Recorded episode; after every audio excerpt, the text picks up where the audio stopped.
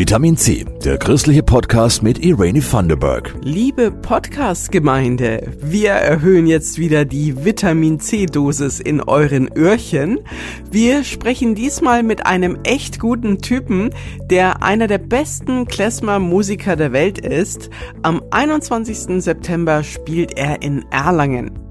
Außerdem geht es darum, wie sich die Kirche in den nächsten Wochen besonders fürs Klima einsetzt und zu Beginn gleich eine persönliche Frage an euch. Wann wart ihr das letzte Mal in der Kirche? Diese Woche war Back to School. Nächsten Sonntag heißt es Back to Church. Nachdem es bekanntermaßen eine Schulpflicht gibt, aber keine Pflicht, den Gottesdienst zu besuchen, okay, in der katholischen Kirche schon so ein bisschen. Aber egal. Christoph Leferz wollte wissen, warum halb Bayern nächsten Sonntag Back to Church macht. Back to Church ist eine Einladung, mal wieder einen Gottesdienst auszuprobieren. Komm einfach mal rein und schau dir das wieder an. Laura Heindl ist im Kirchenvorstand in Fürth St. Martin. Sie ist überzeugte Gottesdienstgeherin. Also ich gehe sehr gerne in Gottesdienst, ja. Mir gefällt hauptsächlich die Predigt, wo ich für mich was für meinen Alltag rausziehen kann. So eine Art Pause im Alltag, mal wieder zu mir selber kommen, meine Gedanken sortieren. Und ich merke, dass ich mit einem sehr guten Gefühl dann auch wieder nach Hause gehe. Wir haben im Stadtgebiet Fürth auch Gottesdienste, wo zum Beispiel sehr moderne Musik gemacht wird. In meiner Gemeinde gibt es auch Freitagabend Gottesdienst. Da passt mir vielleicht die Zeit besser. Also man muss da einfach auch ein bisschen ausprobieren und gucken, was einem selber gut gefällt. Dazu müsste man aber erstmal hingehen. Aus England stammt die Idee, dass vielleicht nur der Anstoß fehlt, mal wieder einen Gottesdienst zu besuchen. Dort haben sich gleich 60.000 Menschen einladen lassen. Gute Idee findet Silvia Wagner. Sie ist Pfarrerin in Nürnberg-Gibitzenhof. In unserer Kirchengemeinde St. Markus haben wir schon lange zum Herbstbeginn immer einen besonderen Gottesdienst gemacht und auch unsere Mitarbeitenden immer alle dazu schriftlich eingeladen. Und deswegen ist es für uns eine Sache, die genau in unser Konzept passt. Dazu haben wir das Format entwickelt, der Dinner Church. Klingt nach Abend, ist bei uns aber mittags, weil die Leute bei uns in der Gegend lieber Mittagessen haben. Und wir servieren da ein Drei-Gänge-Menü mit Getränken zusammen für fünf Euro, so dass man einfach günstig zu uns kommen kann und richtig schön gemütlich erst den Gottesdienst feiern und dann miteinander essen kann. Diesmal kochen die Iraner, die im Feste-Team mitarbeiten. Das könnte echt lecker werden. Und zu den Markus-Gottesdiensten wird öfter im Jahr gekocht. Bei uns in der Gegend ist das wichtig, dass man auch was Gutes zu essen bekommt dass die Leute beim Essen vor allem auch ins Gespräch kommen, weil ja bei uns in Giebitzenhof Leute wohnen mit ganz verschiedenen wirtschaftlichen oder Bildungshintergründen.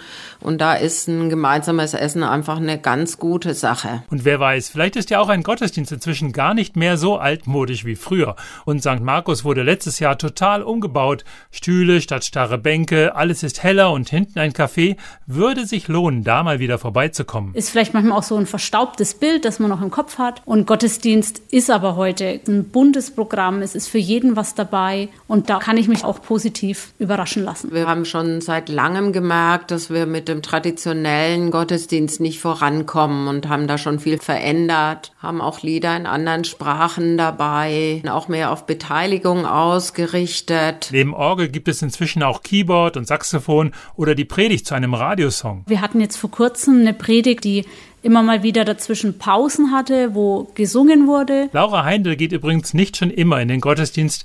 Erst als Konfirmandin hat sie das kennen und schätzen gelernt. Sie ist Back to Church Überzeugungstäterin. Ich habe auch schon jemanden eingeladen. Ich habe in meiner eigenen Familie natürlich eingeladen, Menschen, die auch äh, teilweise so viel anderes zu tun haben, dass Gottesdienst oft gar kein Thema ist. Die würde ich gern mal wieder so ein bisschen mitnehmen. Und ich habe auch bei meinen Kollegen ganz viel Werbung gemacht und hoffe, dass ich da den einen oder anderen auch überzeugen kann, mal wieder auszuprobieren. Ich würde jetzt eigentlich nicht erwarten, dass jemand jetzt regelmäßig jeden Sonntag kommt, aber eben vielleicht immer wieder zu besonderen Gottesdiensten am Lagerfeuer oder Leuchtmittelgottesdienst für Jüngere. Übrigens wird am Back to Church Sonntag keine Riesenshow geboten, eher so guter Durchschnitt, damit niemand enttäuscht ist, der wiederkommt. Man muss dranbleiben. Am Anfang ist natürlich, man kennt die Leute noch nicht, man kennt die Abläufe noch nicht. Aber je öfter man hingeht, desto mehr fühlt man sich auch zu Hause im Gottesdienst. Ja, man muss ein bisschen länger dabei bleiben und nicht gleich aufgeben, wenn es einmal halt nicht so gut war.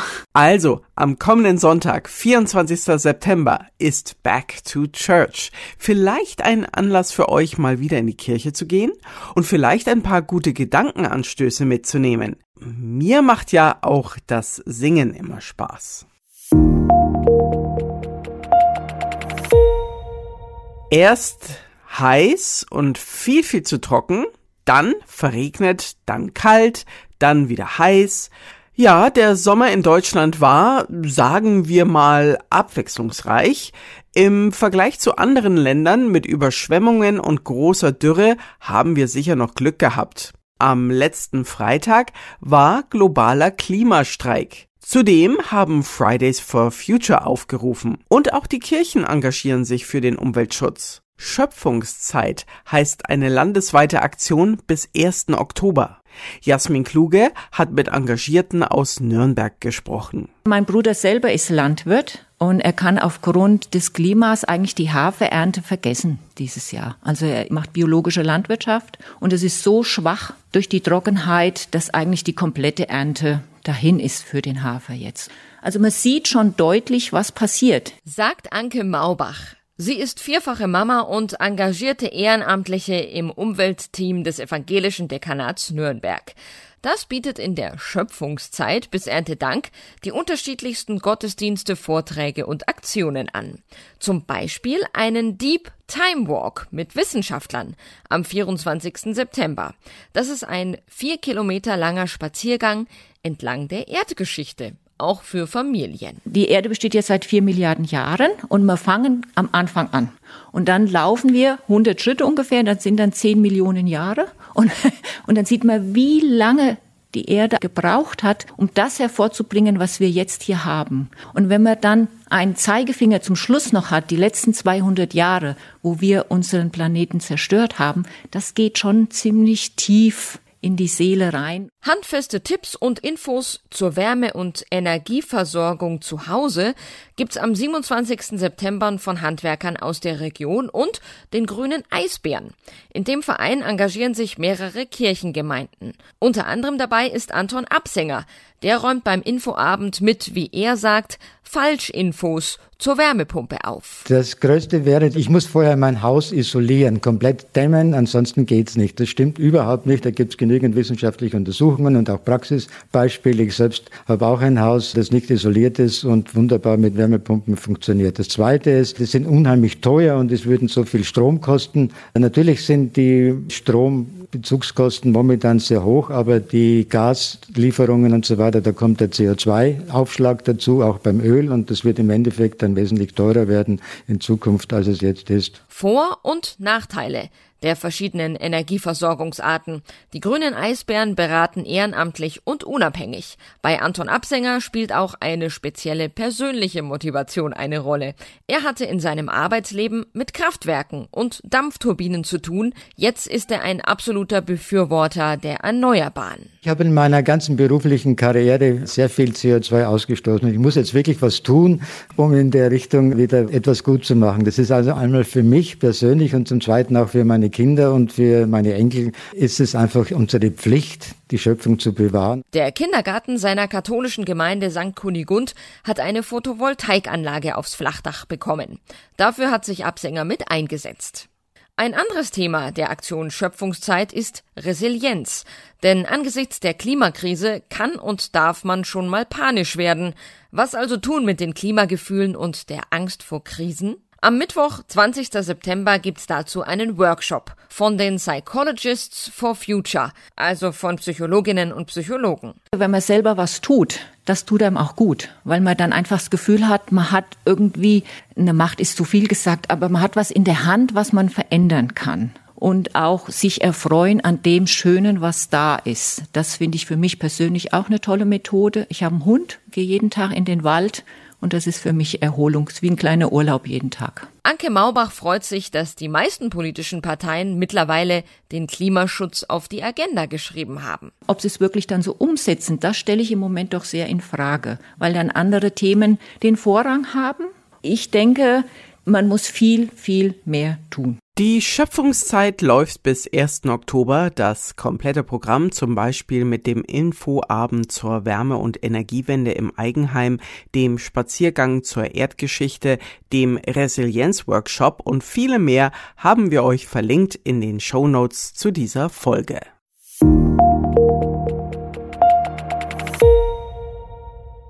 Giora Feitmann, der König des Klezmers, dieser jüdischen Musik, spielt bei uns in der Region. Wenn er dabei sein 75-jähriges Bühnenjubiläum feiert, fängt man an zu rechnen. Dann ist Feitmann jetzt 87 Jahre und noch immer quietschfidel. Und nicht nur seine Musik zündet immer noch, seine Ansichten sind auch Gold wert. Christoph Lieferts berichtet.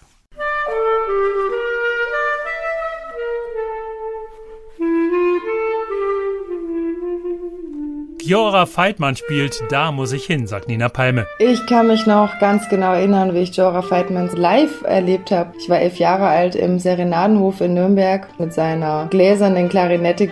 Durch das Konzert habe ich meine Leidenschaft fürs Klarinettespielen nochmal ganz neu erwecken können. Giora Feitmann spielt bei uns in der Kirche, nicht im Konzertsaal. Das gefällt ihm, denn eine Kirche ist schon ein Tempel. Ein Konzertsaal sollte auch einer sein.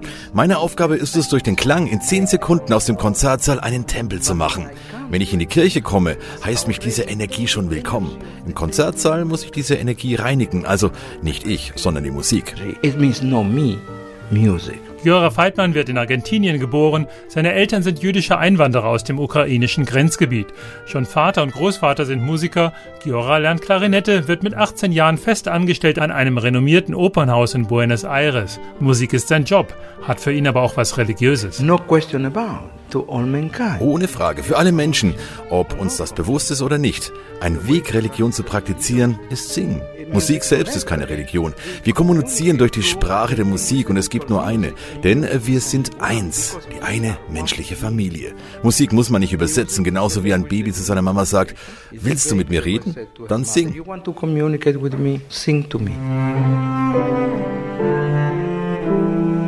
Weidmann behauptet ja auch, er spiele nicht Klarinette, sondern er singe mit der Klarinette. The baby don't say your mother please sing for me Schubert-Lieder or sing for me Christian music. Das Baby sagt nicht sing mir Schubert-Lieder, christliche oder arabische Musik. Bitte Mama, nimm die Sprache, die ich kenne. Wir sind Tänzer und wir sind Sänger. Wir sind damit geboren, um mit den Mächten zu kommunizieren.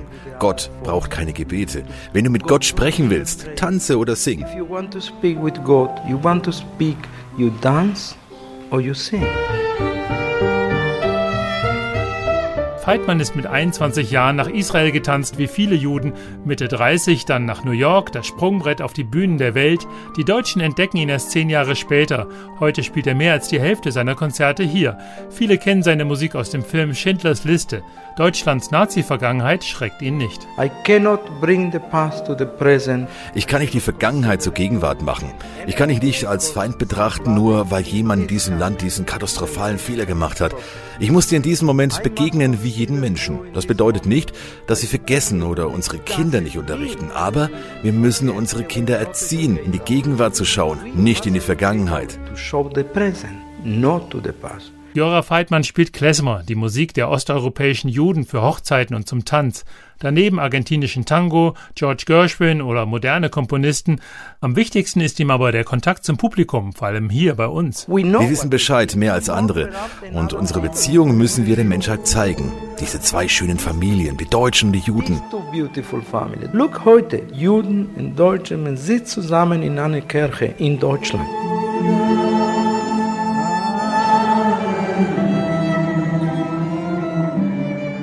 Auch Nina geht wieder zu Feitmann, im Kopf die Begegnung als Kind, als er ihre Klarinettennoten signiert hat. Ich bin dann nach dem Konzert mit meinem Notenbuch zu ihm, weil ich mir mein Notenbuch gerne von ihm unterschreiben lassen wollte und habe dann gemerkt, was für ein lebensbejahender und positiver Mensch Dora Feitman ist. Ein sehr nahbarer Künstler. Und ein Menschenliebhaber. Shalom und auf Wiedersehen.